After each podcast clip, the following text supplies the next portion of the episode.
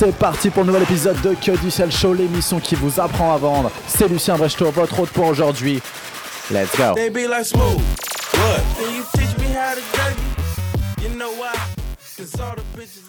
Bienvenue dans le 13e épisode de Que du sel. Je suis extrêmement heureux de vous retrouver aujourd'hui pour ce nouveau numéro. Aujourd'hui, on va parler d'une chose fondamentale, d'une différence qui va faire la différence. C'est la différence entre vendeur professionnel et vendeur amateur. Je m'explique. Euh, tout le monde est vendeur dans la vie. Ça, on a déjà établi ça ensemble. Mais si vous voulez qu'on répète très brièvement, toute chose est transaction, à mon sens, pas forcément une transaction monétaire, ça peut être une transaction d'idées, une transaction de projet, une transaction d'émotions, de sentiments, de d'action. Bon, vous avez compris, tout est tout le temps en mouvement. Et du coup, s'il y a du mouvement, c'est qu'il y a de la transaction d'état. Bon, là, on rentre vraiment dans les délires de physique, de thermodynamique. Mais d'ailleurs, c'était vraiment quelque chose qui me plaisait énormément que le changement d'étudier ça pendant les études d'ingénieur. Mais bref, revenons à nos moutons et à nos prospects. Euh, L'idée est toute simple, c'est que toute chose est vente et qu'il y a deux types de vendeurs, les amateurs et les professionnels. Qu'est-ce que je veux dire par là? C'est tout simplement déjà, ce n'est pas parce qu'il y a écrit vendeur commercial, bizdev, sales euh, representative, ingénieur d'affaires, tout ça c'est juste des titres, ça ne, vous fait- ça ne fait pas de vous un vendeur professionnel. Mais qu'est-ce qui va faire de vous un vendeur professionnel et faire la différence par rapport à un vendeur amateur? C'est une excellente question, euh, laquelle je me suis posée euh, pendant plusieurs semaines, plusieurs mois, plusieurs années, je dirais même. Et en fait, je me suis rendu compte que la vraie différence entre les amateurs et les professionnels, elle se retrouve au niveau du sport.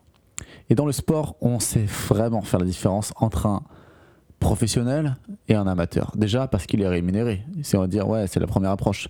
Mais la vraie différence, pourquoi il est rémunéré? Parce qu'il s'entraîne quotidiennement. Il a vraiment un plan d'entraînement qui euh, lui permet d'atteindre de nouveaux, de nouveaux niveaux dans la pratique de son art. Et en fait, c'est exactement la même chose avec la vente. Tout le monde va pratiquer la vente. Par contre, il est très très facile de se rendre compte, enfin, de faire ça simplement au sentiment, de faire ça un petit peu comme le sportif du dimanche, donc le vendeur du dimanche qui va mettre en vente euh, son bien sur le bon coin, qui va mettre en vente, je sais pas, son lit, son ou n'importe quoi. Là, on peut le qualifier de vendeur, mais ça reste un vendeur amateur.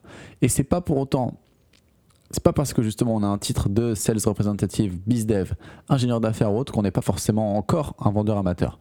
À mon sens, on reste un vendeur amateur dans le sens où on ne fait pas spécialement d'efforts quotidiens pour continuer à s'améliorer.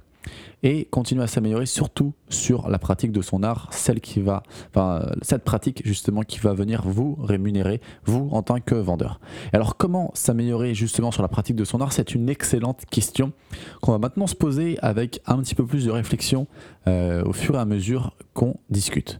Alors déjà, il faut faire la distinction entre plusieurs types d'entraînement. Il y a l'entraînement de type simulation, de type roleplay. Euh, donc là, je vous invite vraiment à faire ça. C'est des petits jeux qui vont vous entraîner justement à répondre à certaines objections. Et euh, c'est très très fréquent de faire ça en tout début, soit pendant les périodes d'entretien, soit pendant les périodes de formation. En revanche, c'est quelque chose qui apporte énormément de valeur parce que ça apporte de la confiance.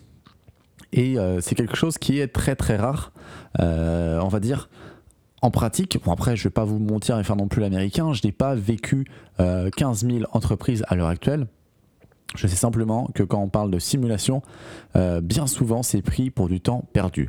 Alors qu'en vérité, c'est en s'entraînant sur ce type de cas-là qu'on va pouvoir ensuite être beaucoup plus à l'aise quand le cas réel se présente. Et c'est là que toute la différence va se jouer. Parce qu'en fait, la confiance va se construire petit à petit pendant le jeu de simulation, pendant le jeu de rôle, pendant le roleplay, et ensuite va, euh, on va dire, faire parler euh, la poudre pendant les rendez-vous clients, pendant les vraies objections sur lesquelles on vient vraiment creuser. En fait, c'est très intéressant de capitaliser sur ce point-là. Je pense que les jeux de rôle peuvent réellement apporter quelque chose d'assez énorme parce qu'en fait, qui connaît mieux les objections que les vendeurs en fait Vous vous rendez compte que vos prospects on va peut-être avoir, on va dire, 3-4 objections par rapport à votre produit ou votre service, mais vous, vous en avez entendu des 1000 et des 100. Bon, en vérité, peut-être un peu moins, je le souhaite pour vous, j'espère que votre produit est quand même suffisamment agréable et compréhensible, que votre offre suffisamment, suffisamment compréhensible pour qu'il n'y ait pas 15 000 objections euh, à chaque client.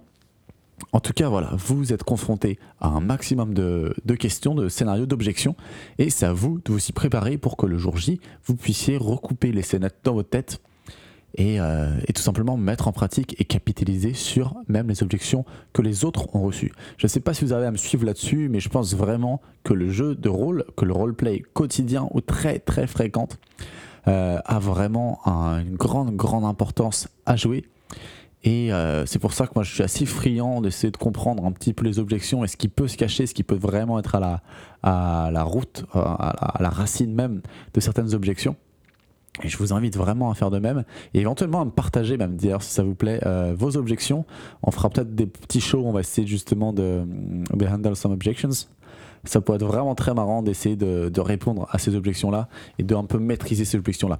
D'ailleurs, je me suis rendu compte euh, en, faisant euh, en faisant mes petites recherches pour ces podcasts qu'il y a apparemment un conférencier français au nom de Michael Aguilar qui a publié plusieurs livres sur la façon de gérer les objections aux éditions du Node. Je ne les ai pas du tout lus. Est-ce que vous l'avez déjà fait?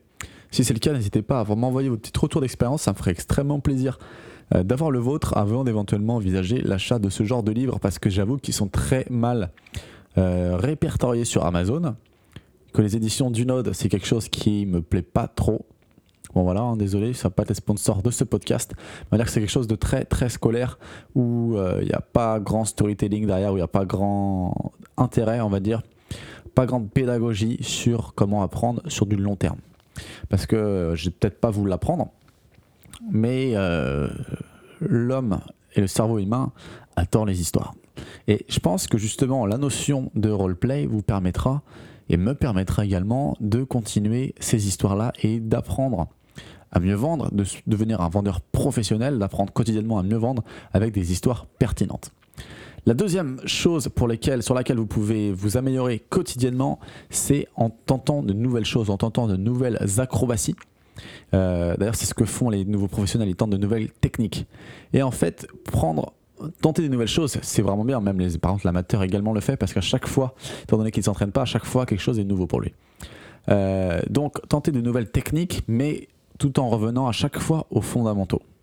C'est-à-dire, j'ai fait euh, l'expérience tout à l'heure. Cet après-midi, j'étais encore en, en, session de call calling, donc appel dans le dur, et je me suis, je suis revenu aux fondamentaux. En fait, je m'étais rendu compte que j'étais déjà installé dans une petite routine au téléphone, c'est-à-dire concrètement que j'oubliais à la fin de proposer une offre, et donc en fait de closer euh, concrètement en proposant plusieurs solutions pour un éventuel rendez-vous. Et en fait, en revenant justement à l'essentiel, en décomposant mon appel euh, pendant que je le faisais, donc c'est-à-dire j'avais une petite feuille de papier à côté et j'avais écrit les, les, étapes principales de mon appel. Donc c'est-à-dire un, me présenter, en deux, présenter l'interlocuteur et éventuellement teaser, savoir s'il y a un éventuel intérêt de son côté pour la solution qu'on peut lui offrir, et ensuite bien évidemment expliquer rapidement ses bénéfices, euh, donc le plus rapidement possible évidemment, et ensuite closer. Donc j'avais fait mon petit plan de bataille sur mon petit, euh, mon petit paper note à côté. Et en fait, je me suis rendu compte que pendant 2-3 appels, j'avais, je m'arrêtais avant. J'allais pas jusqu'au bout. Et en fait, j'avais beau tenter de nouvelles phrases, de nouveaux discours, l'essentiel n'y était pas. Donc en fait, c'est pour ça que je me suis remis sur ce script-là. Donc j'ai repris mon script et je l'ai euh, amélioré de façon à que ce soit déjà plus naturel pour moi. Et surtout, euh, reprendre le fondamental qui est le closing et donc proposer différents créneaux pour un rendez-vous. Voilà, donc la deuxième façon pour moi d'apprendre, c'est de décortiquer et de revenir aux fondamentaux. La troisième façon que je peux faire d'apprendre, c'est tout simplement en essayant d'amener quelque chose de complètement nouveau, quelque chose qui n'a pas forcément été déjà envisagé. Et donc là, on va aller encore plus loin que découper en fondamental ou même que de s'entraîner à faire la même chose ou à traiter de nouvelles objections, en tout cas s'entraîner quotidiennement, on va aller plus loin. C'est-à-dire que pour vraiment maîtriser l'art de la vente, je pense qu'il faut comprendre la façon dont l'art, euh, au sens noble du terme, se crée. Il s'entretient. Et je ne parle pas ici d'art forcément, on va dire, pictural, de peinture, de photo, ou même de cinéma. Quoique je pense que le cinéma a vraiment un. Enfin, c'est quelque chose qui va m'intéresser sur, sur un peu plus long terme. À l'heure actuelle, je trouve ça un petit peu un petit peu submergent pour le moment parce que j'ai pas encore suffisamment de références. Mais je pense que dans quelques années, je me ferai un malin plaisir à décortiquer un petit peu les grands films, euh, justement ceux qui marchent le mieux, à comprendre pourquoi est-ce qu'ils fonctionnent réellement. D'ailleurs, je peux vous recommander une très bonne chaîne YouTube à ce propos, qui s'appelle Marketing Mania, qui est organisée par Stan Leloup. Qui d'ailleurs fait lui aussi un podcast et qui décortique souvent, euh, donc scène par scène, ce qui peut se passer dans plusieurs scénarios, afin justement de- d'en sortir les biais cognitifs humains et euh, voilà. Donc, euh, et surtout, en fait, quels sont les facteurs qui font que telle ou telle scène est réussie. Personnellement, ça me plaît énormément et je pense que dans le futur, je m'y mettrai, mais pour l'instant, je n'ai pas encore la culture cinématographique suffisamment importante. Bref, je revenais à, à mes prospects, encore une fois, à mes petits moutons avec tout le respect que j'ai pour mes prospects, bien évidemment. C'est, euh, j'essaye de faire un petit gimmick là, mais je pense pas que je vais le garder parce que franchement, ça me déplaît. Donc, pour revenir à notre sujet, euh, le plus essentiel, ça va être justement d'analyser d'autres arts et de s'y frotter. Et en ce moment, euh, personnellement, j'essaie de me sortir de l'art de la vente pour me frotter à d'autres arts, donc l'art théâtral dans un premier temps, qui est un art ancestral d'une façon de raconter des histoires, pas nécessairement simplement avec la voix, comme je suis en train de le faire ici, mais aussi avec les gestes, avec la présence dans le moment. Donc ça, euh, ça m'intéresse fortement d'essayer de voir ce qui fait effectivement un bon, enfin un bon acteur, ce qui le différencie d'un mauvais acteur. Et d'ailleurs, c'est une question que j'ai posée euh, au prochain cours à ma prof, savoir pour elle quelle est la différence entre professionnel et amateur, la petite note to self. Et je vous en parlerai certainement la semaine prochaine, dans, ce prochain, dans un prochain épisode de Que Sales, bien évidemment. Et le deuxième art pour lequel je suis, enfin, sur lequel je suis en train de m'intéresser actuellement, c'est, ça regroupe plusieurs types d'arts, c'est les arts martiaux. Les arts martiaux, ça a toujours été quelque chose qui m'a vraiment, on va dire, surpris. Et euh, je pense que ce sera l'occasion d'en parler dans un prochain podcast parce que là, on va exploser la date limite de consommation de contenu. Et donc, on va parler dans un différent podcast. Voilà, en tout cas, je pense que cette technique, moi, un petit peu, on va dire, euh, big picture, prendre du recul sur ce que je fais quotidiennement et savoir comment je peux l'améliorer, pas forcément qu'en focalisant sur les compétences euh, principales de cet art-là, même si bien évidemment ça fait partie du process d'amélioration, mais aussi en apportant mes touches personnelles, savoir ce qui m'intéresse ailleurs, sur d'autres pans, et les ramener sur l'art principal. Je pense que c'est ça qui différencie, on va dire, les professionnels des amateurs. Euh, et là, j'ai vraiment en tête quelqu'un qui a pour le coup révolutionné son art en lui-même, et c'est euh, le monsieur. En fait, j'ai déjà oublié son nom, mais euh, je vois exactement la scène. En fait, c'est le monsieur qui saute au saut en hauteur en sautant à l'envers. Je crois que ça s'appelle le Finsbury. Et on l'appelait le Finsbury Fly parce qu'on avait la sensation qu'il volait complètement. Et il avait, en fait, il avait, il s'était il s'était, pardon, il s'était inspiré d'une autre discipline qui n'avait rien à voir avec l'athlétisme pour, euh, en fait, imaginer ce saut. Et il s'est dit, je vais le tenter. J'ai apporté de l'art nouveau dans mon art, prof- ben, dans mon art et euh, c'est devenu un ultime professionnel. Enfin, vraiment une des figures emblématiques euh, de l'athlétisme. Il a marqué ce sport justement parce que ça permettait d'atteindre de nouveaux records.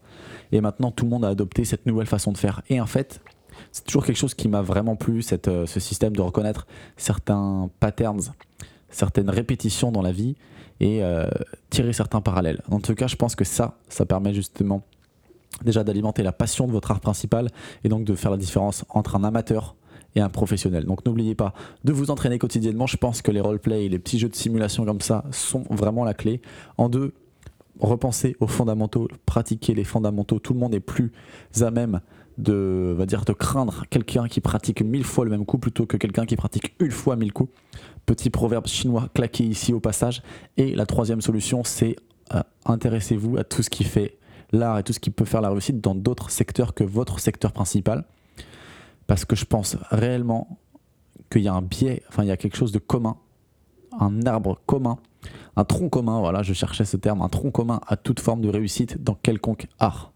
Voilà, c'était tout, c'était Lucien Brechto pour ce 13e épisode de Que du Sales, le podcast dédié à la vente et à son apprentissage. Si ce podcast vous a plu, n'hésitez pas à lui laisser la note maximale sur iTunes. Euh, ça me ferait extrêmement plaisir de recevoir une nuée folle de 5 étoiles sur 5. Si vous voulez participer à l'émission, me faire le petit retour sur éventuellement les bouquins de Michael Aguilar, n'hésitez pas à me faire ça au 07 49 30 38 26. Si vous avez des questions aussi, c'est le 07 49 30 38 26. En tout cas, moi je vous souhaite de très bonnes ventes, une bonne soirée, ciao